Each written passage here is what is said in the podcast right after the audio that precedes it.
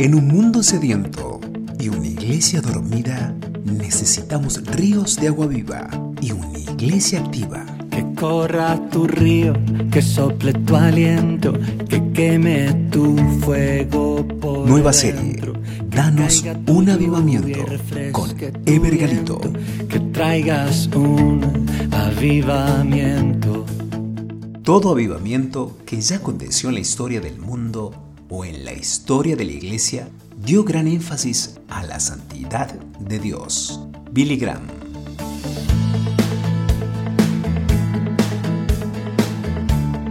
Buenos días, seguimos con la serie Danos un avivamiento. El episodio de hoy se titula Oración, la rampa del cielo. Hechos 1.14 dice, todos estos perseveraban unánimes en oración y ruego. El modelo de avivamiento neotestamentario es Pentecostés.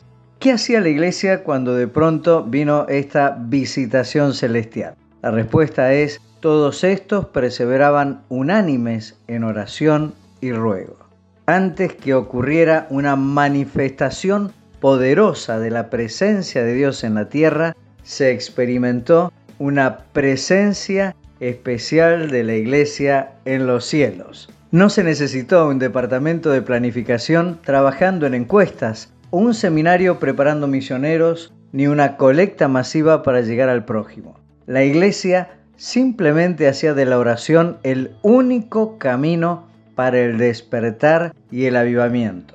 Bien dice Selvin Hughes, si nuestra oración tiene gran intención, Dios muestra gran atención. Solo Dios puede producir avivamiento, pero la intercesión ferviente y creyente de su pueblo es la rampa por la que desemboca en la iglesia.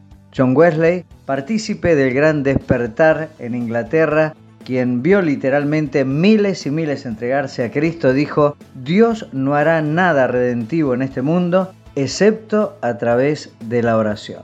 Antes que el Espíritu Santo descendiera en Pentecostés, Dios puso a su iglesia de rodillas, en intercesión expectante.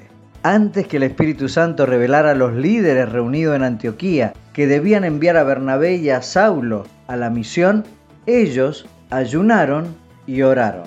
Mira las escenas del libro de los Hechos y verás cómo la oración provoca terremotos, liberación de siervos, apertura de cárceles, intervención de ángeles, salvación de almas. ¿Por qué vemos tan poco del poder de Dios entre nosotros? Tal vez porque no estamos alineados. Hemos descuidado el puente de la oración por donde el Espíritu Santo puede transitar. La iglesia vive el sueño de Jacob, pero no su visión. Estamos dormidos, pero la escalera está rota y no transitan por allí ángeles. La iglesia creó su propia escalera mecánica, su ascensor propio y ha descuidado la cámara secreta, el aposento alto, el lloro y gemir ante el trono de la gracia. La frase de vida de hoy, la iglesia vive el sueño de Jacob, pero no su visión. Está dormida, pero la escalera está rota. No transitan ángeles. Esto es urgente. Hay que restaurar la oración, la rampa del cielo. Escuchamos ahora a Marcos Barrientos interpretando Avívanos. Dios les bendiga.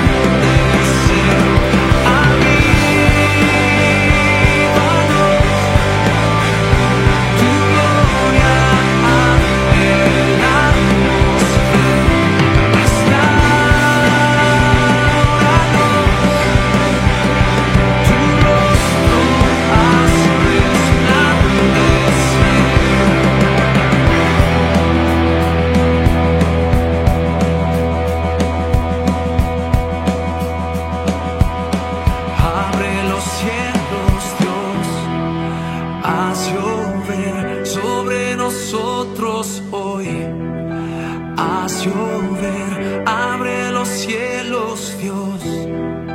Haz llover sobre nosotros hoy. Haz llover.